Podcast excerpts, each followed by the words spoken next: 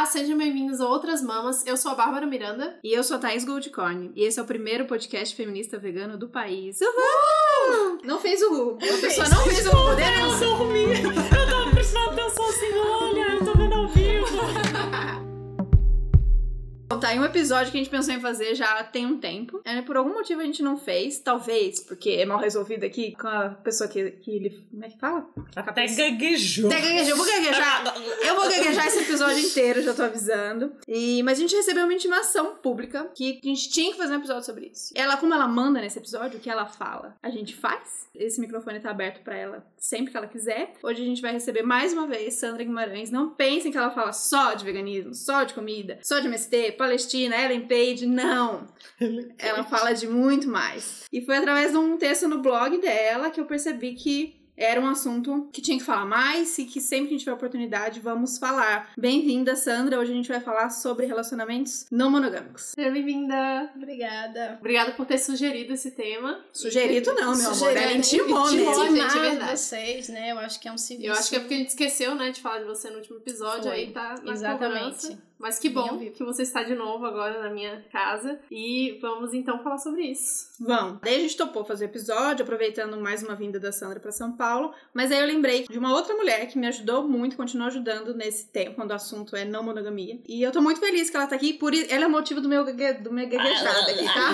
Na verdade, esse é o motivo. Isabela Saldanha, bem-vinda pela primeira vez aqui no Outras Mamas. E é isso. 2017 foi um ano que eu conheci esse texto da Sandra e também vi os vídeos da Isabela e do Felipe falando sobre o relacionamento deles. Bem-vinda, Isa. Olá, tudo bem? Eu sou a Isabela. Eu tenho ou tinha dois namorados.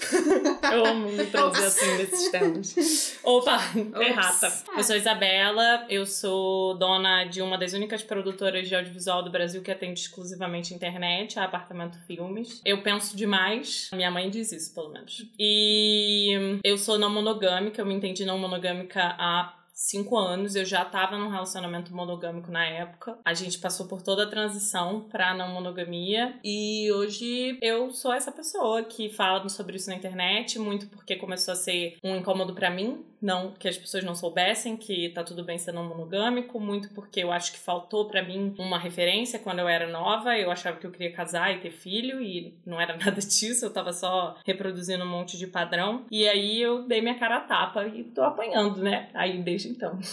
É isso, eu acho. E Sandra, fala um pouquinho desse texto que a Thais citou do seu casamento. Como que foi que você decidiu escrever e por que você decidiu escrever ele. Eu tô num relacionamento com uma pessoa há 11 anos e a gente casou mesmo no civil em 2017. E eu me lembro que na época do casamento eu já tinha decidido fazer um post, escrever um post no meu blog sobre o assunto. Só que eu- foi na época que Jujut se separou de Caio. Oi, cara, foi Jujut que me, assim, que me inspirou. Não me inspirou, né? Mas foi, foi a, a- o empurrão, assim, que me deu vontade de falar de não monogamia. Deixa eu explicar. Porque ela tinha separado de Caio e Uhum. tinha falado publicamente num vídeo que o relacionamento deles era aberto. E as críticas foram muito, muito Sim. violentas. E eu fiquei muito sentida por ela, por eu não ser monogâmica também. E aí eu pensei, isso acontece porque não tem gente suficiente falando sobre isso. Uhum. Então as pessoas que ousam falar são crucificadas porque a gente que vive a não monogamia não tá falando mais. E aí eu decidi que falaria sobre aquilo no meu, no meu blog e aproveitar justamente o post do casamento, porque é um momento assim que as pessoas talvez imaginassem que, olha só, Sandra deve ser monogâmica, obviamente tá casando com uma pessoa, que coisa linda e romântica, e eu queria aproveitar para quebrar um pouco, acho que dessa expectativa que as pessoas tinham, e eu vivi isso como uma saída do armário. Para mim foi a segunda saída do armário, sim. né? Primeiro como lésbica e depois como não monogâmica. Uhum. Eu lembro desse. Quando a Jujutsu lançou, que eu assisti um, achei massa quando ela fala, né?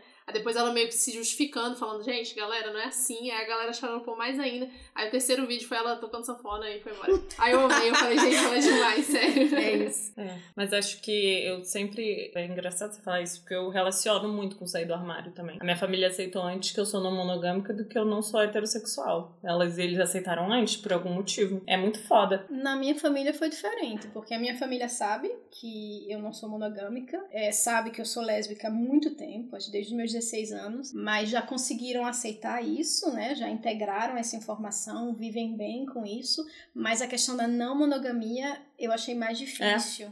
porque isso sai muito mais do padrão Uhum. Sim. de expectativa e assim, é uma das minhas irmãs olhou na minha cara e falou: "Você não ama a Anne. A Anne é minha esposa. Se você amasse, você queria, porque quem ama quer pra si". Uhum. Sim. Então tem isso. Assim, não é que não aceite que estão, sei lá, me xingando o tempo inteiro, mas não conseguem entender Uhum. isso. Mas não aceita, né? Não é que não É, aceite, eu não mas sei não o que seria aceita um pouco. aceitar, então, nesse contexto, porque não tem que aceitar nada. Eu tô vivendo a minha vida do jeito que eu acho que eu tenho que viver a minha vida. Então, Hum. né? Tá, então tem muita dúvida sempre sobre isso. Vamos começar do começo, né? Tem vários tipos de relacionamento. Então, quem quer falar sobre essas diferenças? É, relacionamento aberto é a mesma coisa? Poliamor? O que, que é isso? Sou eu que vou começar? Uhum. Eu já vou começar jogando lenha na fogueira, que pra mim relacionamento aberto é monogamia. Eita!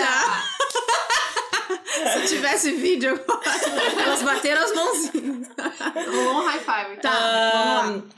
Pra mim, o conceito de não monogamia tem a ver com desconstruir a sensação de pertencimento a outra pessoa, no sentido de ter a posse do outro. Uhum. No sentido de não, não ter aquela outra pessoa como propriedade e principalmente como prioridade na sua vida. Quando a gente fala de uma relação aberta, você necessariamente tem um casal principal. Uhum. Se você tem um casal principal, essa noção de prioridade e de pertencimento, ela continua sendo aplicada da mesma forma que é na monogamia. Disfarçada de várias maneiras, mas ela ainda assim é a estrutura, alimenta a mesma estrutura, que é você sai, você pode pegar outras pessoas, mas ou você não pode se envolver, ou então você pode se envolver, mas só até certo ponto, ou então você vai se envolver, mas não pode morar junto, ou então você pode se envolver, pode morar junto, mas nunca pode ter filho, então assim, continua sendo a mesma estrutura de eu só posso fazer determinada coisa e pode ser desde ter filho até assistir a série do Netflix com uma pessoa só. Então pra mim continua sendo uma monogamia suavizada ali. Expliquei o que é relacionamento aberto, acho que já tá bem clara a minha posição sobre o que é um relacionamento aberto. E poliamor é a crença que você pode amar mais de uma pessoa ao mesmo tempo, de formas diferentes, porque as pessoas são diferentes entre si. Eu gosto muito de usar um exemplo muito ousado, que é porque uma mãe pode amar dois filhos e eu não posso amar duas pessoas Ele usa a romanticamente. mesma coisa. A gente tem um monte de amiga, ama as amigas e ninguém É, acha errado. Assim, você exato. pode ter várias amigas, amar todo mundo igual e ninguém vai dizer, mas tem uma preferida? É. Você não fica com ciúme das suas outras amigas? Ai, tem amiga que faz isso, credo. Tem. Pior que Pior que tem. Tem. é, e deve ter mãe que fere um filho. É. Ah, gente, com certeza, pelo amor de Deus. Mas enfim, a Eu ideia acho é a que mesma. sim. É. Enfim, o meu entendimento enquanto não monogâmica, enquanto poliamorista, veio muito dessa desconstrução do amor como posse. Por isso que eu relaciono a relação aberta como ainda tendo isso muito definido. E pra mim essa é a principal diferença entre as duas. Existem bilhares de tipos de relação, na real, né? Quando a gente fala de monogamia e não monogamia, dentro da não monogamia, a galera inventou um monte de caixinha, Uhum, assim. uhum. Ai, tem um não sei o que lá, não sei o que lá. Tem outro dia eu vi um mapa que devia ter mais do que Eu 50 vi esse mapa, mãe. gente. Eu Gente, vi. tá bom, monogamia ou não monogamia. Acho que já deu pra entender o que, que cada uma quer dizer. Vamos seguir com isso, ao invés de tentar encaixar as pessoas de novo em outras coisas, Uhum. sabe? É, mas acho que essa é a diferença. Acho que respondi. Eu Ah, gosto de respondeu. ser o quê? Colocar Respondeu. as coisas bem certinho pra garantir que eu respondi. Sandra, alguma coisa? Não. É isso. É Não, é mesmo, isso. é isso mesmo. A diferença principal é essa, realmente, né? O relacionamento aberto é um, um casal e aí você pode transar com. Geralmente pode Geralmente é ter relações transar, é, sexuais exato. com outras pessoas, mas não se envolver, não se apaixonar. E o poliamor você pode construir outros relacionamentos, né? Ao mesmo tempo. Então é uma dúvida muito É. frequente. E aí é uma coisa que eu digo sempre que pra mim uma relação aberta, além de ser monogâmica, é o pior tipo de monogamia pra mim, porque a terceira pessoa, a pessoa com a qual o casal tá existe ali. Supomos eu namoro a Sandra e daí eu vou pra pegar a Thaís e daí a Thaís ela vai se fuder, independente do Uhum. que aconteça, ela vai se fuder, porque na hora que der merda, eu vou voltar e ficar só com a Sandra e a Sim. Thaís vai ficar Uhum. jogada pro lado. Então, assim, eu sempre digo às pessoas que elas vejam bem se elas querem entrar no meio de um casal que se diz como uma relação aberta. Porque a chance é que dê merda. Porque ninguém controla tanto o envolvimento a ponto de olhar e falar assim: hum, agora, já que eu tô na terceira foda, eu vou me envolver com essa pessoa, então é melhor eu não colar lá na terceira, deixa assim mesmo que ela tem uma relação aberta. É uma relação que pra mim é muito perigosa. Pra Uhum. pessoa que não tá no casal principal. E eu acho desumanizante mesmo. É totalmente a objetificação do É, corpo, você né? tá objetificando a outra pessoa, você diz, você pode ter. Então, eu, eu, eu tô com essa pessoa aqui, é o meu casal, mas eu posso transar com outras pessoas. Você tá colocando essa pessoa numa caixinha que você e o seu casal e a sua companheira decidiram que aquela pessoa ia ocupar aquele espaço É e não pode louco. sair dali. E serve até muito- aqui, a partir daqui não serve Exatamente. mais. Eu Sim. acho que tem um controle ainda muito grande, né? Do, do- você- assim, a minha companheira vai decidir o que que eu posso fazer com essa pessoa, né? Uhum. Até onde eu posso ir com essa pessoa. E eu acho muita sacanagem É com a terceira pessoa. É muito. Mas aí, a- às vezes as pessoas falam, mas tem gente que só realmente só quer transar. Então, tem gente que sai por aí que não tem problema de ficar com você se você só quer realmente transar com essa pessoa. Sim, deve ter pessoas assim, deve ter. Mas ainda assim, eu acho que se você já, já parte do pressuposto que aquela pessoa só pode existir naquela função, Uhum. eu já acho problemático. Mesmo que ela só queira aquilo, mas você já tá definindo o que ela pode ser, E é né? isso, né? E quem controla isso? Então, muitas das perguntas que vêm é, é, que as pessoas querem saber quando se apaixona, como é que faz? E quais as regras? O que, que pode, o que, que não pode? Tá dentro dessa lógica de que já não pode um monte de coisa. E o que, que faz quando dá uma merda? Porque quando você, nesse, Uhum. nesse sentido, se só pode transar, quando se apaixona é quando já deu a merda, né? Ai, meu Sim. Deus, e quando se apaixona, eu vou fazer o quê? Né? E Acho a que gente não isso- pode se apaixonar, né? não pode se apaixonar. Como controla isso, gente? É, e aí eu concordo bastante com você, porque eu acho que vem muito de um lugar de limitação, assim, de a gente querer controlar uma coisa que é de novo incontrolável. Não tem Uhum. como você prever quando que vai acontecer o envolvimento exatamente, assim. Óbvio que depois de sei lá quantas relações, você sabe o que, que vai te fazer querer ficar ali ou não. Ninguém é idiota a ponto de achar que a gente vai entrar num lugar, olhar a pessoa e vai ser amor à primeira vista. Não é isso que eu tô querendo dizer, mas de qualquer Já maneira. aconteceu comigo. Amor à primeira vista? Sério? Eita, isso é raridade. Gente, mas eu sou canceriana, isso acontece a todo momento. Se eu vou comprar um, comprar um pão, me apaixono. Mas você se, Não. se desapaixona rápido. É, eu É, desapaixono. então, mas Não, Eu sou escorpiana, eu me apaixono Já pesado. Já Mas eu também. Bater É, o que olho não, e... nunca aconteceu comigo, não. Já aconteceu comigo. Não, agora que você falou, eu tô com medo de estar acontecendo Olha, agora. pode Enquanto tá a gente fala. enquanto a gente tá conversando. é. Eu queria falar uma coisa antes de. é, a gente nem falou da monogamia, né? Estamos falando da não monogamia, mas eu acho que as pessoas acham isso tão assim. Foi definido e a gente não pode mudar e é isso mesmo. E nem percebe que até a monogamia, como a gente vive hoje, é uma construção recente. Uhum. Antigamente, monogamia era uma pessoa pro resto da vida. Hoje em dia, monogamia é uma pessoa por vez. Mas a gente Uhum. troca de pessoa ao longo sim. da vida. Isso já é uma evolução da monogamia. Não era assim até bem pouco tempo atrás. Ah, e você ninguém casava por amor, Pois é, por exemplo. namorava, Uhum. nem namorava, fazia lá a aliança Era um com a negócio pessoa, era um total, negócio é. entre famílias, casava e você tinha que ficar com aquela pessoa o resto da Sim. vida. Aquilo era monogamia. Então, hoje em dia a gente troca de namorada e esposa e marido e ainda assim é monogamia, né? Agora é um por vez. A definição de monogamia agora é uma pessoa por vez. Mas eu acho que o amor romântico ele vem pra alimentar a ideia de que você tá procurando a única pessoa da sua vida. Sim. Tipo, você tá com várias, uma atrás da outra, Porque mas é deu porque você certo, ainda não porque não deu encontrou certo. a certa. É, E deu errado, tá? Você ficou Uhum. 15 É. anos É, e deu deu errado. É, então, Se eu você acabei de terminar uma relação de 10 anos e o que eu ouço é, ai, que pena que, deu pena. errado. É tipo, não deu errado. Gente, deu super certo Super por certo. 10 anos, até que a gente sentou um na frente do outro e falou: não tá, não, não dá, daqui pra frente não vai dar mais certo. Vamos Uhum. parar? Vamos. Aquela, Deu super aquela certo. de quem que é? Que seja eterno enquanto dure? Pra mim é um Gente, pagode. que Eu seja- queria é, muito que nossa, fosse é tipo do- chorão, tá ligado? Não, é tipo, é tipo Vinícius Moraes. É Vinícius Pra mim é um pagode. De Moraes, Que é. seja eterno enquanto Que seja dure. É isso o enquanto dure. relacionamento. Pra mim é negritude junto. Mas vocês também não perguntaram, talvez seja interessante ver Calma. como a gente chegou na monogamia. a gente Ah, já tá essa aqui história é falando da nossa vida é de não monogâmica, mas como é É. que... A gente nasce não monogâmica? Ah, Boa pergunta. Essa é uma boa Ah, pergunta. Não, Eu porque se a tenho. monogamia é uma construção social, a gente... Mas mais ou menos. Porque hoje em dia a gente já nasce monogâmico, né? Porque ninguém apresenta pra você a alternativa a isso. Então acho que sim, a gente não hoje nasce monogâmico. né? o que aconteceu foi que eu namorava o Felipe, já tinha cinco anos, e daí a gente veio pra São Paulo. E eu sempre soube que eu era bi. Eu não gosto de dizer bi, mas é porque então vai começar a confundir muitas pessoas, talvez. Mas eu me defino como pansexual.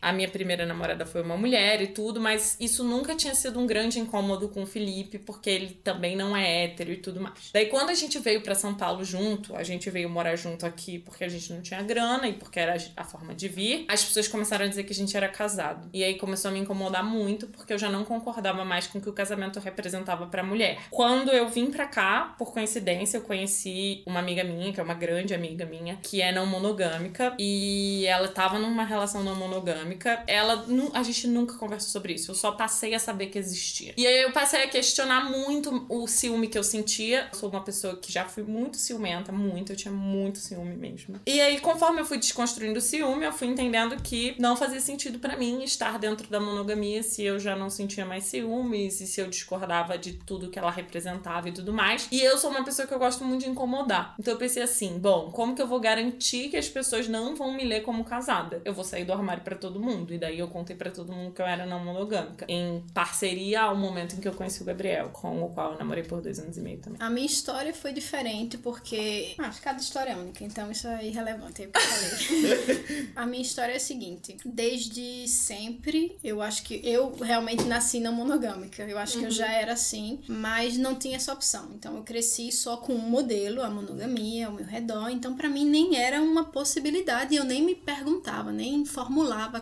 coisa com essas palavras, né? Mas o que que acontecia? Eu era aquela pessoa que namorava, sempre gostei de namorar, nunca fiquei com ninguém assim, de encontrar uma pessoa que eu não conhecia e ficar, nunca rolou. Então eu sempre conheço as pessoas, desenvolvo um afeto e depois começo a namorar. Mas aí eu namorava e aí me apaixonava por outra pessoa e como a mensagem que eu recebia da sociedade aqui, se você tá com uma pessoa e se apaixona por outra porque você não tá mais apaixonada por aquela pessoa, a primeira, eu acabava e ia namorar essa outra pessoa. E era aquela monogâmica em série, assim, sempre acabava e começava outra. E aí no final, não no final, mas em algum momento da relação me apaixonava por outra pessoa e mais uma vez, poxa, isso significa que eu não amo mais a minha namorada, então vou acabar aqui e começar a namorar aquela outra ali. E foi assim durante muito tempo, até que até que eu comecei a namorar uma pessoa com 18 anos e a gente ficou 7 anos juntas. E em um momento eu entendi que o amor que a gente sentia era nosso, mas que o corpo dela não era meu e que o meu corpo não era dela. Então começou aí pela, pela tronchura do relacionamento aberto. Então eu pensei, tronchura, é, já começou troncho. Então eu falei, olha, o meu amor é seu, o meu corpo é meu. Então a gente pode fazer transar com outras pessoas e era muito troncho mesmo porque o acordo combinado era não me conta, porque eu vou sentir ciúme. Gente, isso aí é muito Isso é muito gente, lasca, é, é, muito não recomendo, não façam isso em casa. E aí durante sete anos foi o nosso combinado e eu realmente acabei é, me envolvendo com uma pessoa só nesse tempo inteiro, mas obviamente me apaixonei porque eu sou dessas, eu me apaixono e vi que o negócio não prestava, né? Então quando a gente se separou, eu falei, bom, não, isso não funciona. E aí eu comecei a namorar com a Anne, logo de, não logo depois, um ano depois, fiquei um ano sozinha. E aí eu já falei de cara pra ela, eu falei, olha, eu não acredito em monogamia, então você pode sair com outras pessoas, mas eu ainda tava muito naquela ideia de, mas não me conta, porque eu acho que eu vou ter ciúme, e é isso. E o nosso primeiro ano foi assim, eu não saí com ninguém, não conheci ninguém, não me interessei por ninguém, até que no final do primeiro ano, do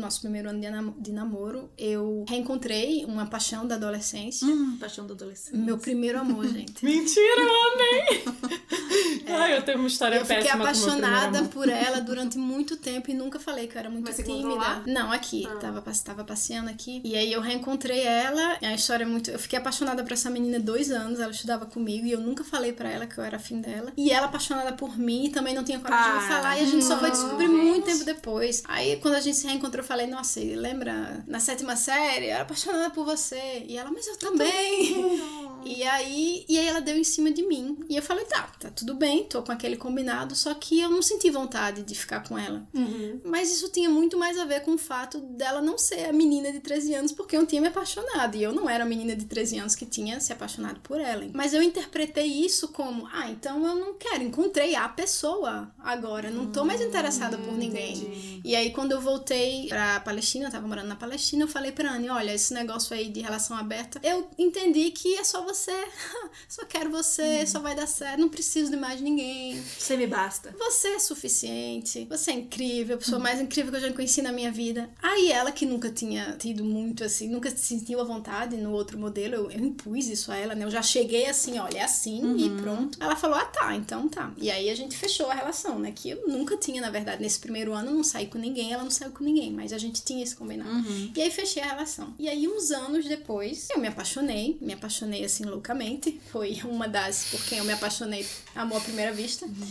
e foi uma coisa muito forte, muito, muito forte. E eu pensei, né? Então tá, se eu me apaixonei por outra mais uma vez, é porque eu não amo mais Anne. Só que dessa vez não fazia sentido. Eu amava a Anne. Não tinha mudado nada. Eu ainda amava ela do mesmo jeito, ainda queria estar com ela do mesmo jeito, mas estava apaixonada por outra mulher. E aí, aí eu fui conversar com ela e falei: olha, vamos abrir a relação novamente. Surpresa! tá sempre mudando. Tá sempre Tá mudando. sempre mudando aqui. Que emoção, a gente, né, é, não nunca tem, tem- tédio Não nessa tem relação. tédio, exato. Vamos mudar de novo. Só que ela não estava preparada. Mais uma vez era eu impondo. Então a gente tentou por um tempo e pra completar a confusão, essa menina, porque eu me apaixonei, assim, queria monogamia. Ela queria uma esposa, um cachorro, um filhinho, a casa. E só ficou comigo nesse tempo. Ela também se apaixonou por mim, porque ela achava que eu ia chegar à conclusão de que ela era suficiente. Que ela ia mudar a sua E você ia ideia. terminar. E eu ia terminar terminar com a Anne e ia ficar ficar com com ela. Uhum. Meu Deus. Ô, bichinho. Nossa, gente, que confusão. Foi uma coisa, e assim, claro que não deu certo muito tempo, e aí eu acabei me separando de Anne, e fiquei com ela só um mês, porque eu já tava indo embora da Palestina, ela é de Jerusalém, e aí fui embora e deixei as duas esperando, assim, nada tava resolvido. Eu tinha que dar uma resposta com quem eu ia ficar, eu tinha Meu que Deus. escolher. A escolha De de, Sofia. A escolha de Sofia. Filme. E aí eu fiquei, vim pro Brasil de férias e fiquei arrasada. E agora amava as duas, não, não entendia Uhum. como eu ia. Imagina, gente, você amar duas crianças, ter dois filhos, duas filhas, Tem né? Como você falou, e vai ter que escolher um. É a mesma coisa. Mas aí eu pensei, pensei, fiz uns cálculos esdrúxulos, assim, com quem eu tenho mais chance de Listinhas, ficar né? mais tempo, né? E realmente eu tinha mais afinidade com Anne. É, porque essa minha namorada da época queria um modelo de relação e tinha uma visão de mundo que era mais distante da minha. Então eu pensei, não, então isso não vai dar certo muito tempo. E aí falei pra ela, olha, não vou ficar mais com você, vou voltar com Anne. E falei pra Anne, tô voltando. Mas você não se desprograma um amor assim, porque você decidiu que aquilo ali não ia dar certo. Então a gente voltou, a gente foi morar em Bruxelas e foi o pior ano da minha vida. Porque eu tava com a mulher que eu amava, então deveria, em teoria, estar feliz, né? Vivendo Completa. completa. Só que aquele amor que eu sentia pela minha ex-namorada, né, que aí tinha virado ex, não ia embora. E foi me consumindo. E eu entrei em depressão. Foi a primeira vez na minha vida e única até hoje que eu entrei em depressão assim e só percebi que era depressão depois de ter saído, porque pra mim era só um coração partido, né? Porque é normal, né? Esse coração partido você só. Mas eu fiquei muito mal, perdi cabelo, caiu meu cabelo, olha só. Eu tava muito, muito mal, até que chegou um ponto que eu não consegui mais ser feliz com o Anne, eu não tava conseguindo fazer aquela relação dar certo porque eu tava muito mal. E aí o que que aconteceu? Nos separamos novamente, eu fiquei sem ninguém. Ai, gente, eu vou fazer esse roteiro dessa, dessa vida. Vamos gravar. Gravar. imagina, né, o que, o que tá acontecendo por trás dos bastidores enquanto eu tô lá militando pelo. pois é. Tô me acabando e perdendo cabelo e em depressão, né? Mas aí a gente separou de novo. E aí, essa minha ex-namorada de Jerusalém já tava em outra tal. A gente acabou voltando um tempo, não deu mais certo. E enquanto a gente tava separada, Anne começou a ler sobre poliamor, que até então eu não sabia que existia. Eu sabia que tinha relações abertas na monogamia. E ela começou a ler muito, a pesquisar. E aí a gente separada, mas a gente ainda tava morando no mesmo apartamento. E ela chegou pra mim e falou: Olha, eu li, pesquisei e cheguei à conclusão que é isso que funciona pra mim. Eu falei: Tá, Olha. massa, beleza, que incrível. Ela, pois é, a partir de agora, com as próximas pessoas que eu encontrar, vai ser assim. Aí eu falei: Bacana, me empresta aí teu livro. Eu comecei a ler os livros dela, vimos uns documentários de gente e tal. Aí eu falei: Nossa, faz sentido. E aí eu tinha voltado pra essa, pra essa namorada, né? A gente fez mais uma tentativa, não tinha dado certo. E aí acabou que eu e Anne sentamos e falamos, mas realmente faz sentido. E a gente começou a conversar sobre o que tinha acontecido, entender onde a gente tinha errado. E eu falei, olha, eu ainda te amo igual. Era só o modelo que não estava funcionando. E aí a gente resolveu começar novamente nesse outro modelo. E isso foi há mais de cinco anos. E desde então eu sou não monogâmica nesse sentido, né? A gente vive uma relação poli e tem dado muito certo. E eu percebi que o problema não era o meu sentimento por ela, era realmente o modelo. Eu tava me forçando, os meus sentimentos me me forçando a entrar numa forminha que não me cabia, que eu não tinha escolhido, que tinham definido, mas que não era minha, não era o meu lugar. Uma coisa que me vem muito quando você, enquanto você tá falando é um negócio que eu sempre falo e que as pessoas têm dificuldade de entender, que é a minha não monogamia independe de se eu tô com uma ou com 20 pessoas. Eu continuo sendo não monogâmica, porque eu continuo não acreditando no amor como posse. Se eu não acredito no amor como posse e eu sei que amanhã eu posso me apaixonar por alguém, eu continuo sendo não monogâmica, mesmo em uma relação aparentemente monogâmica, né? Que seria uma relação com uma pessoa só. Eu acho que é exatamente isso. Isso. É inerente a você, não tem a ver com a relação que você É tá, a não tem pessoa a que ver. eu sou, é. É. como eu funciono, é como eu amo. E Sim. é muito importante isso que você falou, porque faz mais de dois anos que só eu e a Anne. Pronto, nem eu é namoro ninguém, nem ela namora ninguém. O meu último relacionamento, minha última namorada foi assim. Acabou de uma maneira muito traumática. Eu precisei de um tempo pra me recuperar. E desde então, faz dois anos e meio já, quase. Eu não tive outra namorada, eu não saí com ninguém. E ela também não. Mas, a gente, é porque é difícil mas a gente continua não é? sendo É, poli. essa é a minha grande questão. Eu não deixei de ser poli. É muito difícil, gente, pelo É amor de difícil Deus. pra caralho encontrar alguém que vale a pena. É difícil pra caralho. É mais difícil Exatamente. ainda porque você chega na pessoa e fala assim, cara, eu descobri isso. Muito porque eu comecei a andar. Tipo, eu conheci umas minas que fazem parte do rolê lésbico de São Paulo e tal, tipo, de uma das partes do rolê lésbico. E eu comecei a entender que é muito difícil porque tem tanto estigma sobre a não monogamia, tem tanto estigma de que é a relação aberta é o que representa a não monogamia, e daí tem tanta gente escrota que usa relações abertas pra se aproveitar dos outros, que é, na verdade, ainda mais difícil para mim encontrar alguém que preste, que tope encarar o desafio de namorar a louca que acha que pode amar mais de uma pessoa, entendeu? Tipo, eu comecei a entender isso porque eu comecei a ter conversas mais profundas por causa de estar num rolê que já era fora do padrão, digamos, não é um rolê hétero. Então você acaba que tem essa abertura, mas as pessoas questionavam esse tipo de tipo, ah, mas eu tive uma amiga que tinha uma relação aberta e daí a namorada dela era muito escrota. Eu falei, sim, mas aí a namorada dela é escrota, né? Não é a relação, né? Porra.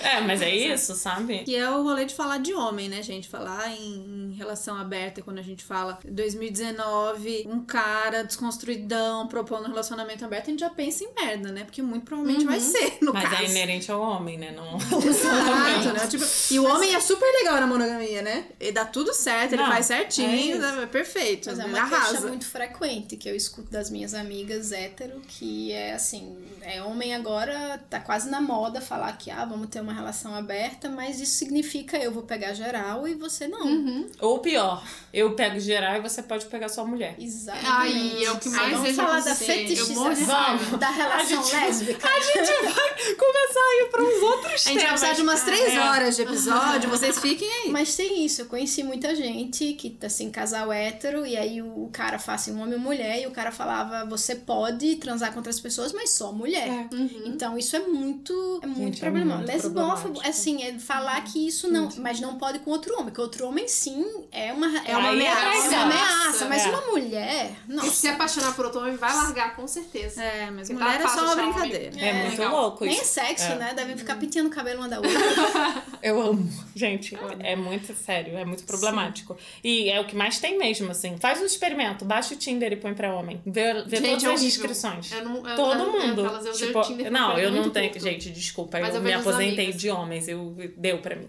Abre o Tinder de homem, é sério, eu abro só pela diversão, porque todo mundo dizendo que é não monogâmico, uma relação aberta, que não sei o que, que não quer não sei o que lá, e você fica assim, Uhum, só virando olhinho. sim. E uma palavra que surgiu da fala das duas, contando como foi o processo, e acho que é a dúvida que mais vem, né? Ah, então que legal, bacana a relação de vocês, mas vocês não sentem ciúmes, então, né? Porque pra mim não dá, porque eu sou muito ciumenta. Então, o ciúmes, ele morre a partir do momento que existe essa relação? Não existe mais? É um sentimento que não existe? Como que é? Eu acho que a pergunta inicial é até assim: precisa não ter ciúme para Hum. ser É, acho não que começa por aí. Começa daí. É, porque eu sou uma pessoa que tá num relacionamento monogâmico, mas eu não sou ciumenta. Sim, isso não é um isso problema pra mim. Existe. Isso existe também. Né? Mas é um Mas problema quê? em relações monogâmicas. Eu tenho vários relatos de pessoas que relacionam amor a ciúme. Ciúme é amor e amor a ciúme. Sim. E daí se torna um problema porque você não sente ciúme, então você não ama a É, pessoa tá suficiente, demonstrando. Né? É. É, eu sei porque era um problema pra mim quando eu era ciumenta. Entendi. Pra mim, não pode ter ciúme. Porque o ciúme tem a ver com achar que a outra Uhum. pessoa pertence a você. Então, acho que, obviamente, ninguém chega no cúmulo da, do desprendimento social de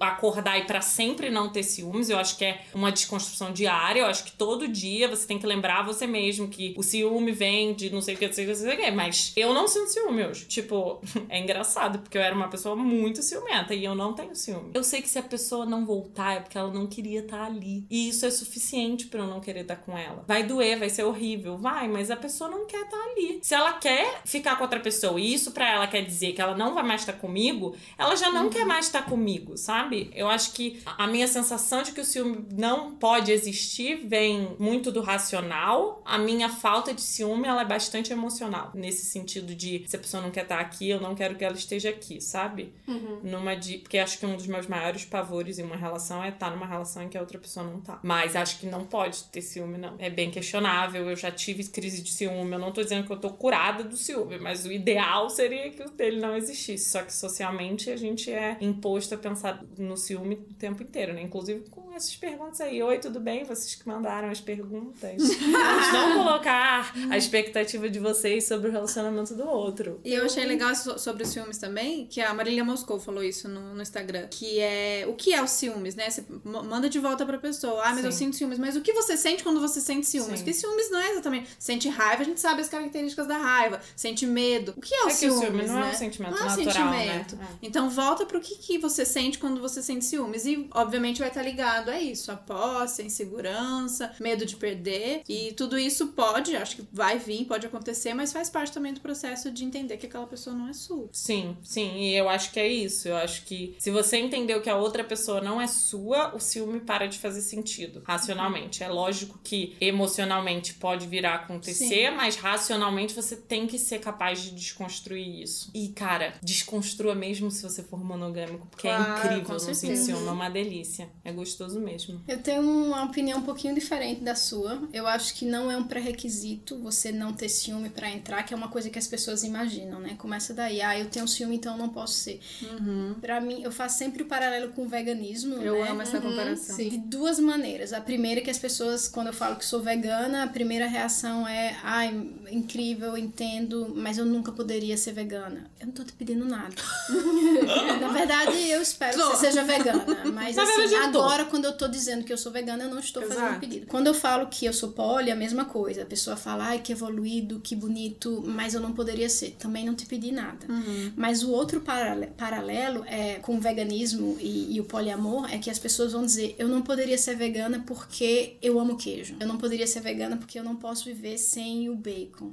E aí, quando eu escuto as pessoas falando, eu não poderia ser poli porque eu tenho ciúme, é a mesma coisa. Eu não me tornei uhum. vegana porque eu não gostava de queijo, leite uhum. e bacon. Uhum. Eu me tornei vegana por outras razões, porque eu entendi que os animais é, não eram meus e que eu não tinha o direito de explorá-los e comê-los. Eu não me tornei poli porque eu não tinha ciúme. Eu acordei um dia e falei, nossa, eu não tenho ciúme, eu sou uma ótima candidata para o poliamor. Babi, por exemplo, se inscreva aqui! Não foi assim. Eu fui, eu contei a história porque realmente eu não me encaixava na monogamia, não me fazia feliz, me fazia mal, mas eu tenho ciúme. Agora, a questão é, você vai deixar o ciúme controlar a sua vida, as suas ações? O ciúme faz parte para mim. De vez em quando eu ainda sinto, obviamente, extremamente ligado à insegurança. Eu só sinto uhum. ciúme nos momentos que eu estou me sentindo insegura, Sim. que eu não estou me sentindo bem, bonita, eu tô me sentindo meio para baixo, uhum. sabe? E aí vai ser nesses momentos que, vou, que eu vou sentir um pouco do ciúme. Mas, gente, é uma emoção como uhum. qualquer outra. Por que, que as pessoas têm um medo? Parece que sentir ciúme cai morta a pessoa, né? Você pode sentir ciúme. Meu Deus, eu vou sentir ciúme. Se eu sentir ciúme, vai ficar sentindo até Eu vou explodir, eu vou explodir e morrer. Mas é porque é. a sensação, o ciúme para mim ele tá, desculpa te interromper, o ciúme para mim ele tá relacionado muito à construção física do que o ciúme é. E de fato, sentir ciúme é mortal, né? Porque é a traição do outro e a traição do outro é mortal na monogamia. Sim, exatamente. tipo, Mas... é uma dor física. Você pensa em ciúme, você Com pensa certeza. na dor uhum. física dor, de uhum. sentir ciúme. Sim. É Mas olha, como qualquer outra emoção. Eu uma pessoa que não, não sabe o que é isso. Eu já senti muito, hoje eu não sinto eu mais, senti. mas eu já senti essa dor física. Eu já senti também. Não muito, nunca fui uma pessoa ciumenta. Apesar de quando eu falo o meu signo, as pessoas já. Ah, ciumenta. nunca fui uma pessoa ciumenta. Mas claro que acontece de vez em quando. Agora é uma emoção como qualquer outra. Eu não vejo ninguém dizer, ah, eu não vou dirigir porque no trânsito eu fico com raiva.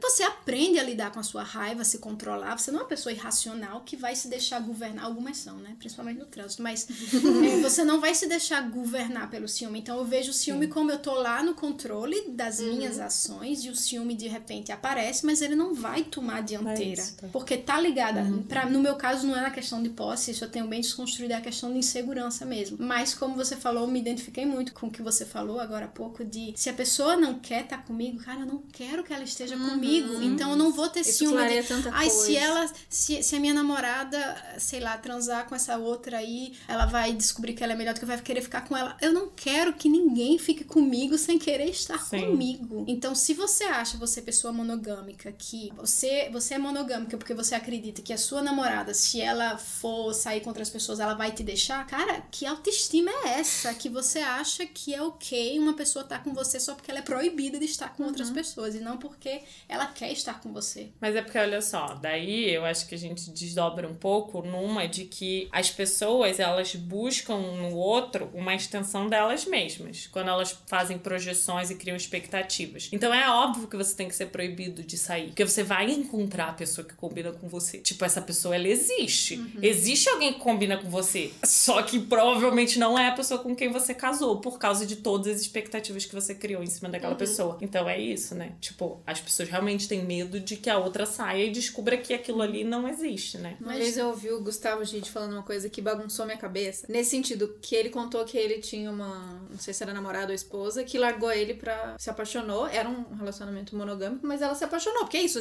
tá, gente? Não precisa estar num relacionamento não monogâmico pra se apaixonar. Ela se apaixonou por alguém do trabalho, sei lá. E ela largou ele, foi embora pra, outro, pra outra cidade viver esse amor com esse cara e tava completamente apaixonada. Ele falou: se eu olhar essa história pela, pelo meu olhar, é uma história triste. Mas pensa, se a gente parar de olhar pra gente, olha essa história uhum. pensando no amplo, na história dela. Essa história é maravilhosa e deu muito certo, porque ela encontrou um, uma pessoa que ela tá feliz e ela foi embora. Então é muito da gente olhar pra gente, se essa pessoa sair com outra pessoa e se apaixonar, vai me deixar. É a sua versão triste. Imagina, é, uma pessoa encontrou alguém mó legal em outro lugar. Não é triste isso. É bacana. Que bom que existe outra pessoa que a pessoa se identificou, né? Tem até um, um nome para esse tipo de sentimento quando você fica feliz porque a pessoa com quem você está está feliz com outra pessoa. Eu esqueci. Porque, também, tu sabe, eu esqueci porque eu nunca usei, porque eu só falo isso, eu tô feliz mesmo. É. Não precisa do nome, mas tem um termo. eu amo esses é, termos. Um termo assim, a felicidade que você é. sente quando a sua esposa se apaixona por outra pessoa e tá feliz com ela. Gente, eu nunca É felicidade, pra mim é a mesma é. coisa. Mas assim, de você é, entender se a outra pessoa tá feliz, nossa, que bacana. A Anne tá feliz com a namorada dela, que ótimo. Né? Mais felicidade para ela, sabe? De você conseguir chegar nisso, é desconstruir essa posse mesmo, de você só pode ser feliz comigo. Eu uhum. prefiro você infeliz quando eu não estiver perto do que você feliz com outra pessoa. Não, você só Sim. pode ser feliz comigo. É, eu acho que é exatamente isso. Eu acho que a gente sente ciúmes por causa disso, porque a gente acha que o outro não pode ser feliz sem a gente. E daí, isso eu acho que se costura muito com o senso do o completar, né? Tipo, o, a metade da laranja, o resto do copo de água que vai encher o meu a copo, tampa da panela. a tampa da panela. Gente, chanelo velho, vai cansar. Vamos vai desde né? antes. Tem um, tem um TED muito bom que eu, toda, eu sempre falo dele, que é de uma sexóloga terapeuta belga, que ela fala sobre como você sempre tá com um relacionamento, tipo, ativo, essa coisa desse fogo, né? Você reviver isso sempre, é assim, essa coisa da paixão. É, Esther Perel. É maravilhoso esse TED. E ela fala que a gente aprende isso desde quando a gente é criança, assim, quando nossos pais falam, ah, você fala, mãe, quero fazer alguma coisa. E ela fala, vai lá. Tem os pais que falam, vai lá. E aí você vai olhar para trás e eles vão falar, vai, pode ir. E tem os pais que vão falar, vai, mas vai com cuidado, porque pode acontecer tal coisa ruim, entendeu? Então você tá sempre na dependência de outra pessoa. Eu fui a pessoa que foi criada dessa forma. Tipo, vai, mas vai com cuidado. Então eu sempre tive Você muito não acha receio. que toda mulher é criada dessa forma? Toda mulher é criada dessa sim, forma. sim. Então pra gente a monogamia é muito mais forte por conta disso também. Então é uma coisa de tipo, você, você nunca tá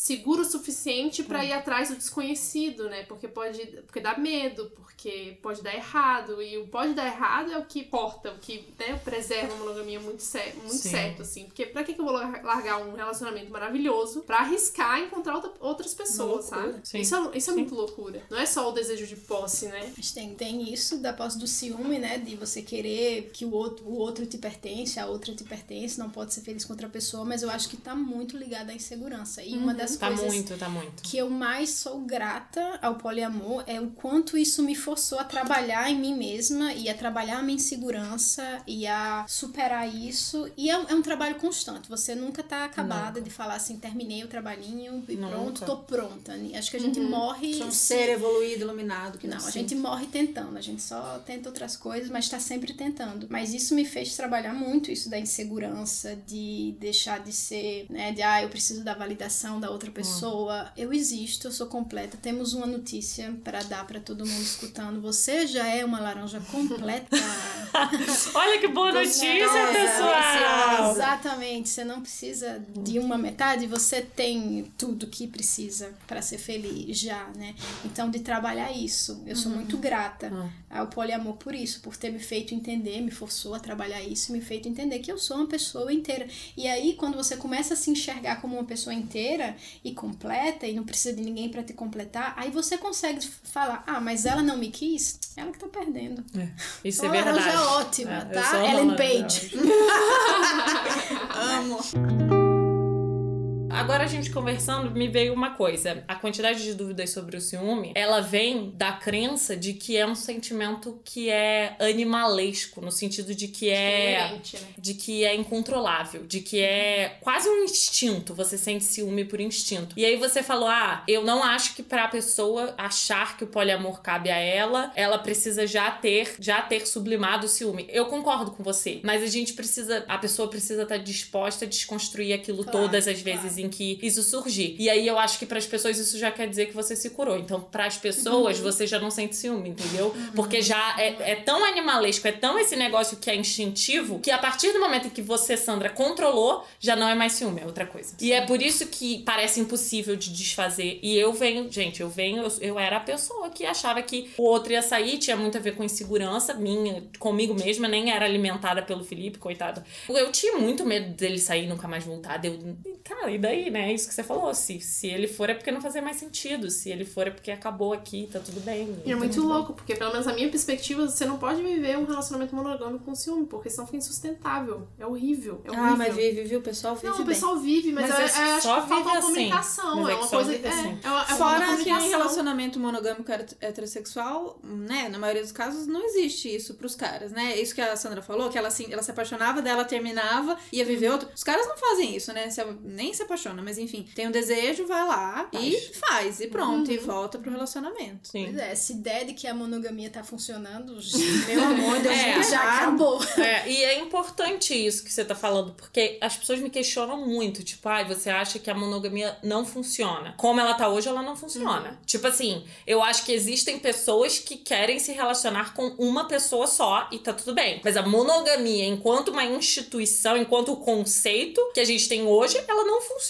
Se funcionasse, tava todo mundo casado e feliz e dentro das suas casas e não tinha homem saindo pra trair, não tinha nada. Então, assim, realmente não funciona do jeito que tá. Mas eu também odeio aquela frase. Ai, mas você é tão evoluído, eu nunca conseguiria ser assim. Eu não sei se eu acho que é uma questão de evolução. Eu acho que é só o diferente, é só outra coisa. É só outro modelo, é só outro formato. É só eu te dizendo que, cara, o que você tem não é a única coisa. única coisa. É a única. E é só mais uma coisa que a gente cresceu achando que era o único modelo. E quando mas- vem alguém quebrar um modelo que a gente acha que já é, porque a gente, quem vive monogamia não acha que vive um modelo. Não, Vive que- o O modelo, modelo, o jeito que é, e é assim, ninguém nunca. Quando eu tinha, sei lá, 18 anos, ninguém falou assim: ó, você vai ter que escolher aí um modelo, é esse ou esse. Ninguém não me deram essas opções. Não Só sabia deram que uma. tinha. Só E era hétero, monogâmico. É isso mesmo. Exato, é. me deram essa. E não Pode tinha começar opção. a falar de monogamia compulsória, então, né? Exato. Tem heterossexualidade Ah, é. compulsória. Tem, mas tem. Mas foi exatamente essa a razão que me fez sugerir o tema do podcast, o tema do episódio. episódio de hoje, porque eu acho que a gente precisa falar mais. Mesma coisa, se aos 18 anos ou 16 eu tivesse tido A contato com isso, diferente. eu teria sofrido. Nossa, eu teria sofrido muito Uhum, menos, teria sim. feito muito menos sofrer também outras pessoas. Sim. Eu teria entendido, mas nem é, nem é uma opção. Então eu acho importante falar. Embora eu esteja me expondo muito aqui, não é uma coisa que eu faço, não é natural. Isabela te dá umas dicas. É, não, dicas. não, não, não é uma coisa muito assim que eu gosto muito de fazer, mas eu só faço quando eu acho que tem um propósito. E esse propósito é realmente fazer evoluir as mentalidades, mostrar que tem outras alternativas. Então, a monogamia pode funcionar? Pode, se for uma escolha. O problema É é, quando é uma imposição. E se é você imposição, pensou, né? é, exatamente. Se você pensou, refletiu, viu que combinava com você aquilo, vai lá. Mas assim, eu acho que é um acordo de cada relação. Que você falou, ah, se tivessem me falado aos 18 anos tem isso ou isso, não é nem isso. É assim, a cada, cada vez que você encontra uma pessoa e vai construir alguma coisa, então, o que, que a gente quer construir? Qual vai ser o modelo que a gente vai fazer? Mas eu concordo médio. Eu- eu Porque acho que você eu é não também. monogâmica por definição. Como que você vai Eu definir sei. relação a Isso é relação? verdade. Isso eu me defini. Todas. Mas, Então, mas aí você tem que só falar, eu sou não monogâmica. Tem isso daqui pra você. Isso aqui faz parte de mim. Vocês, então, passando isso, vocês acham que existem pessoas não monogâmicas e pessoas Sim. não monogâmicas? Sim. Vocês acham? Acho, acho. Eu acho. Acho que Eu existem pessoas no meio do também. caminho também. Eu né? acho também, mas esse- isso que você falou é super válido. Obrigada aí pela observação. Eu acho que tem pessoas monogâmicas. Eu sou realmente não monogâmica, mesmo sozinha, sem estar com ninguém. Mas eu acho que eu poderia viver um relacionamento monogâmico por um período. Mas é por um período. Sim, mas poderia. Mas assim, relações também não duram eternamente sempre. Então, por isso que eu falei, sei lá, de repente eu tô sozinha, não tem mais ninguém na minha vida e eu encontro uma mulher que me fala, olha, eu só quero que seja nós duas, eu vou falar, tá, vamos tentar um tempo. Sei lá, se eu estiver muito apaixonada, vamos tentar um tempo. Não sei se vai Eu funcionar muito isso, tempo. acho. Se não faria, não sei. Não, é Se- abrir mão de mim demais. é. Não sei, se eu estiver tranquila, se eu estiver só apaixonada por ela nesse momento. Ela acha que você é dela. Não, eu acho que Isso pra mim é o que eu ia dormir todos os dias pensando. A pessoa que está deitada ao meu lado ou que se deita ao meu lado, ela acha que eu sou uma posse. Eu sou uma coisa. Eu sou al- algo. Eu não sou alguém, eu sou algo. E pertenço a ela. Tipo, é porque pra mim é muito abrir mão de mim, sabe? Mas é também tem a ver comigo. Eu concordo com você que relações são feitas pra acabar mesmo. A gente tá vivendo, mas a gente sabe que tem um fim. Tá tudo bem querer viver. É que seria um peso muito grande a pessoa querer acreditar que vai me. Porque aí eu acho que entra naquela de a pessoa vai me modificar. Que é a história da sua ex, que tava com você e queria ter filho e casar. Ela achava que ia te modificar. É mais ou menos a mesma coisa pra mim do que entrar numa relação com alguém que é monogâmico. Hoje quer uma relação monogâmica. E eu sou bastante confusa, porque eu só me apaixono por uma pessoa de cada vez. E aí isso confunde bastante. Eu vou pensar nisso que você falou aí, porque Tá bom. agora eu vou redefinir aqui os meus parâmetros, eu não sei. Por enquanto eu sustento essa opinião. Eu acho que eu poderia viver uma relação monogâmica, sim, mesmo sendo uma pessoa não monogâmica. Não sei se ia durar muito tempo não, mas fica a questão. Então, será que só tem pessoas, né, as pessoas são monogâmicas e não monogâmicas, ou são, ou são as relações? Isso é uma pergunta que é bem difícil de bem responder. difícil. Eu acho que são as pessoas, só que eu acho que assim como quando a gente fala de hétero, lésbica, hétero, gay, a gente tem todo um espectro entre uma e outra. Só que a gente ainda não tá falando sobre isso. E daí a essas pessoas que estão no meio do espectro, eu acho que cabe conversar e falar, oi, a nossa relação vai ser como? E daí eu acho que se mistura um pouco a relação e um pouco Identidade. a identidade da pessoa. É. Eu não sei, também não tem nem pesquisa o suficiente sobre isso pra gente saber se é realmente isso, se é algo que é biológico ou se é algo que é social, né? Porque tem essa grande questão de que a gente não tem como saber se a gente nasceu não monogâmico, porque ninguém tem, tá pesquisando isso. É, e as pessoas não estão falando, né? É, isso. Se não É, tem nem foi ninguém falando, vai ter É, gente fazendo exatamente. pesquisa, entendeu? Recentemente eu descobri que várias pessoas estavam em relacionamento aberto. Eu falei pra Thaís, eu falei, gente, por que, que as pessoas não falam sobre isso? Eu tô descobrindo que agora tá todo mundo em relacionamento aberto e as pessoas não falam. De repente eu vejo a pessoa dando em cima de outra e falo, mas a pessoa não é casada e não sabe? Fica uma confusão. Mas assim, também tem uma coisa falar. de que as pessoas não querem estar casadas e daí ficam dizendo que estão numa relação aberta. Quando Não, o então, mas relacionamento você tá na merda. não Pronto, vamos, Ah, não, falar é isso. impossível, Assim, pra mim é em que impossível. momento você... É, ai, ótimo. Você abre relacionamento. Relacionamento, A pessoa falou assim: ah, isso aí não dá certo, não. Aconteceu comigo. Mas como é que foi? Nosso relacionamento tava uma merda, assim, pra acabar. Tava tá, aquela situação. Aí Aí a gente abriu. acabou aí deu mesmo, merda. né? Não, deu uma merda maior ainda, todo mundo se machucou. É. Não Óbvio, né? é. Óbvio, não façam isso, gente. Gente, E aí eu ah, acho- porra, Não, tá. abrir relação não salva relacionamento É. que já tava acabando. Não salva. Só termina É igual de ter.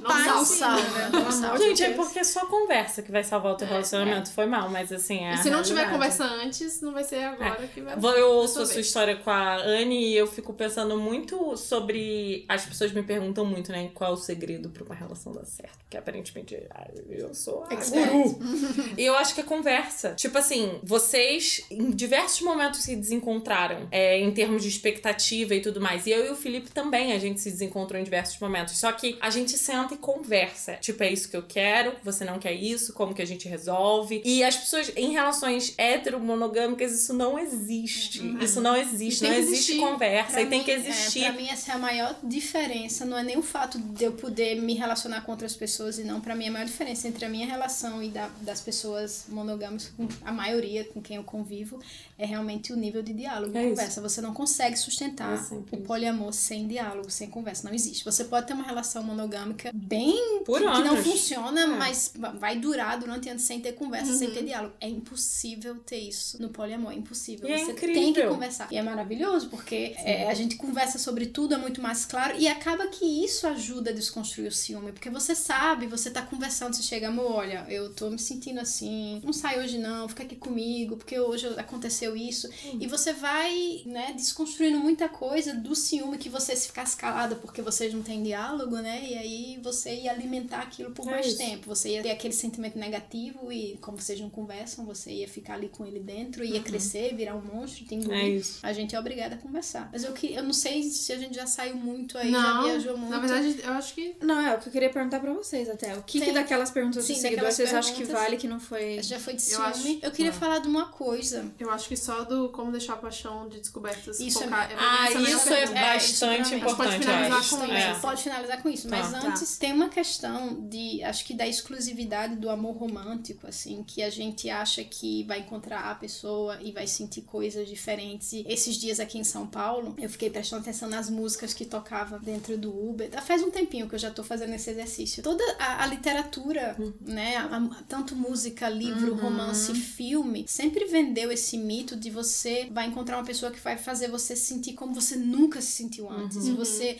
o seu coração vai bater de uma maneira que nunca bateu. E todas as músicas falam isso, eu nunca me senti eh, dessa maneira antes com nenhuma outra pessoa. Então tem essa exclusividade de você é a pessoa que fez eu, sei lá, ter um- Perder as estribeiras. Cabeça, Uh. uma coisa e é muito louco isso porque toda vez que você se apaixona é assim né assim é, é biológico É. é- são, são reações biológicas dentro de você e toda vez que você se apaixona você acha que nunca se apaixonou tão perdidamente e que o beijo nunca foi tão bom e que tudo é maravilhoso e aí quando você é poli você começa a entender que é um padrão assim Sim. é, período de paixão é um período assim de demência, sabe? É uma demência. É. Se você for ver, você, você acaba inibindo o seu. é, uma parte do cérebro que te impede. Uma parte do cérebro que filtra as suas reações, né? Que é a mesma coisa que acontece quando você tá bêbada, por exemplo, né? Você perde o filtro. Quando você tá apaixonada, você perde o filtro, você tatua o nome da pessoa na testa. Gente.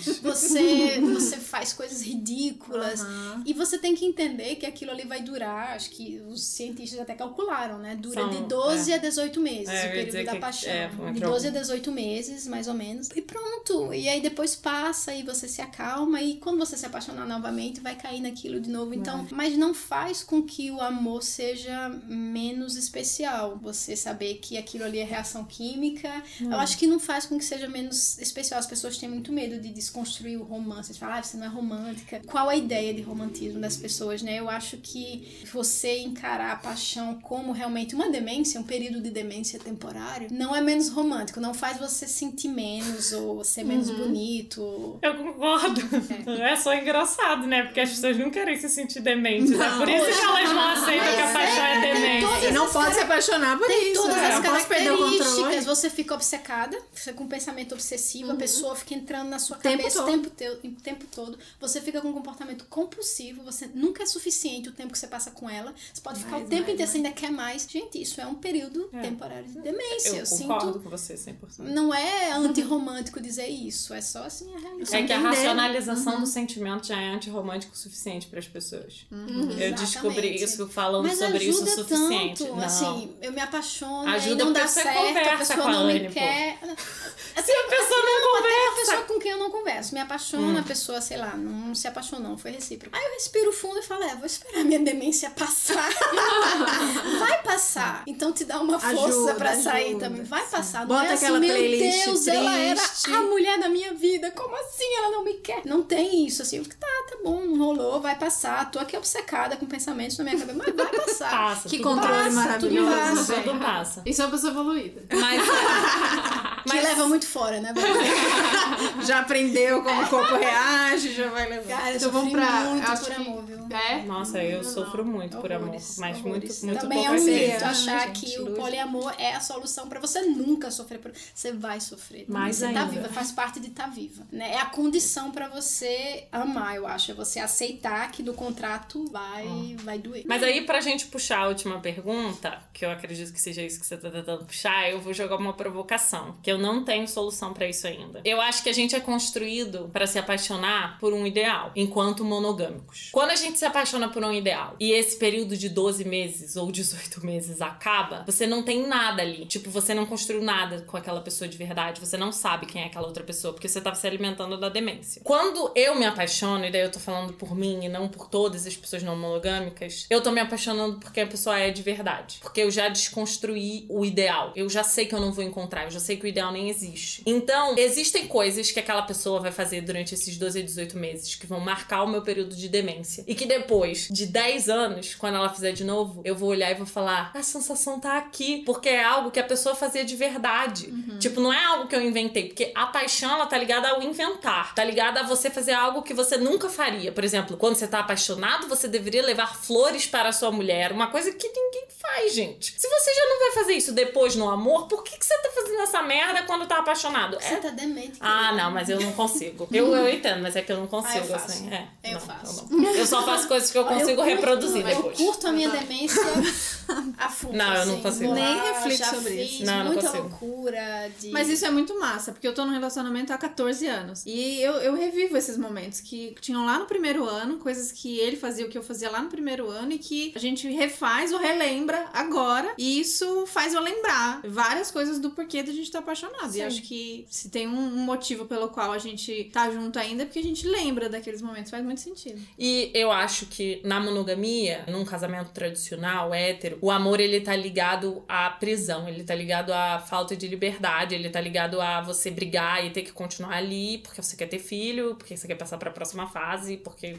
É daí que vem a pergunta: como que você lida com. Como não deixar a paixão da descoberta sufocar e minimizar a brandura do amor consolidado? Mas é porque o brando, ele não é negativo. E é aí que tá. Tipo, a- o brando, a calmaria, ela é ótima. Gente, saber que uma pessoa te ama é maravilhoso. É a coisa mais linda que existe. A pessoa falou, eu te amo. Tanto é que quando se fala no período que você tá apaixonado, você faz o quê? Perde o ar, para de pensar, a cabeça esquenta, você quer desmaiar. A pessoa falou que me ama, o que, que eu vou fazer a partir de agora? Meu Deus. É maravilhoso. E é maravilhoso ser brando. Tá tudo bem que as coisas mudem. Só que as pessoas ficam apegadas àquele sentimento intenso de demência e acham que aquilo ali sempre vai ser melhor. Não, às vezes é pior. Eu odeio me apaixonar. Eu odeio me sentir demente. Eu odeio perder o controle. Ter que ficar pensando na pessoa sempre, pra mim, é totalmente improdutivo. Eu detesto. é que eu Por detesto. isso que só dura de 12 a 18 meses, Então, porque a gente não poderia já é. funcionar como seres humanos na sociedade. Gente. Tudo ia parar, assim, era o caos total. Então, com certeza você é menos produtivo porque você tá obcecada com a pessoa. Gente, mas eu não. Eu odeio inteiro. isso. É eu porque- também não gosto desse lado, É, né? então. mas enfim. Mas então, mas é isso. Mas tipo aí a assim. resposta, né? Eu concordo com você. Ser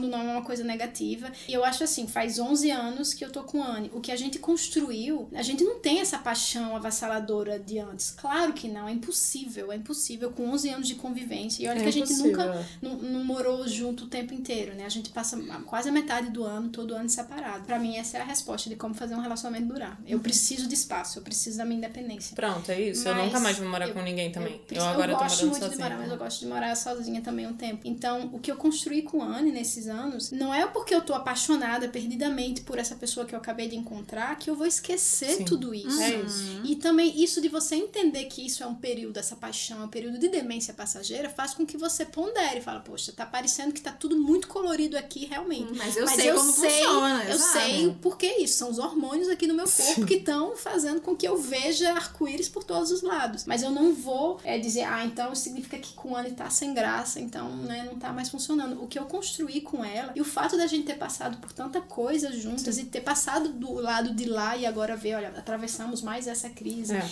Isso é, fortalece muito. Então eu sempre dou a metáfora do jardim. Pra mim, Anne é um carvalho que cresceu, que tá muito forte no meu jardim, porque eu aguei, eu reguei, eu cultivei durante muitos anos. Uma paixão que eu acabei de, de nutrir, que começou agora, vai ser um arbustozinho. Então, claro que no começo, né, não vai ter o mesmo peso. Como eu sou poli, aquela, aquele arbusto pode crescer e virar uma árvore tão grande. Nada tá congelado. Eu acho que também pode ser que o meu relacionamento com a Anne vire outra coisa e fique menos importante, ou ocupe menos do meu tempo. Mas eu não vou esquecer, porque essa roseira, esse arbusto tá com umas rosas lindas, maravilhosas, coloridas. Eu vou esquecer que tem esse carvalho aqui, que embora esteja lá quietinho, seja menos coloridinho, foi uma construção de muitos anos. Então acho que entender isso é muito importante também. Por isso que é importante você perceber que a paixão é um período de demência deliciosa. É adoro, delicioso. adoro. Improdutivo, sim. Me impede de trabalhar, sim. Mas é uma delícia. Mas você não pode se deixar iludir por isso e achar que isso sim é o sentimento real. Tá. Isso sim é amor É e isso. aquilo não mais. É ótimo você também ter essa construção, esse amor calmo de muitos anos que não, não faz você perder a cabeça. É Gente, uma desculpa, é maravilhoso se apaixonar, mas também é maravilhoso ir transar com a pessoa que você já conhece e saber tudo que. Uhum. que- Ela vai acertar, sabe? Tá tudo bem. Já, já funciona ali. ah, Uhum. Já existe aquela sinergia. Tudo é bom, é só diferente, é isso. Tipo, meu Deus, você tá iludido. Tipo, você tem que saber que você tá iludido no período de demência, porque você tá se iludindo o tempo todo. Só que as pessoas é isso, elas querem acreditar que isso é o amor, que isso, é amor. o E bom, quando que isso, isso é. passa, falar, ah, não tô mais apaixonada. Sim. E eu vou polemizar agora com isso que você falou Vai. agora de, ai, que bom transar com uma pessoa com quem você já tá há muito tempo. Inclusive, você pode estar com uma pessoa há muito tempo e não transar Ah, mais com a pode, pessoa. pode, e ainda assim é totalmente. amor. Sim. Que também é uma coisa que não me ensinaram, que, né, que a gente não vê, que se você não tem mais desejo, você não transa mais Tem com a alguma pessoa, coisa acabou tem o a amor, ver, acabou não. o amor, separa, vai ver outra pessoa. Eu acho que tem várias maneiras, vários modelos de relação e pode ter uma relação super forte de casamento de anos que não tem sexo Sim. e que é outro tipo de construção. Mas vocês têm outras coisas que você conhece. Você sabe que a pessoa, que a pessoa gosta do talher à esquerda ou à direita. Tipo, o sexo é só o exemplo que é mais fácil de se relacionar Se por causa do, do todo. Uhum. Mas é isso. É tipo, cara, pra mim é incrível saber o que a pessoa quer comer. Sem eu precisar perguntar. Isso é incrível. Conhecer outra pessoa. Exato. É tipo, você saber que você vai levantar e a pessoa vai estar dormindo daquele jeito, porque é lindo ver ela de manhã dormindo daquele jeito, entendeu? É isso.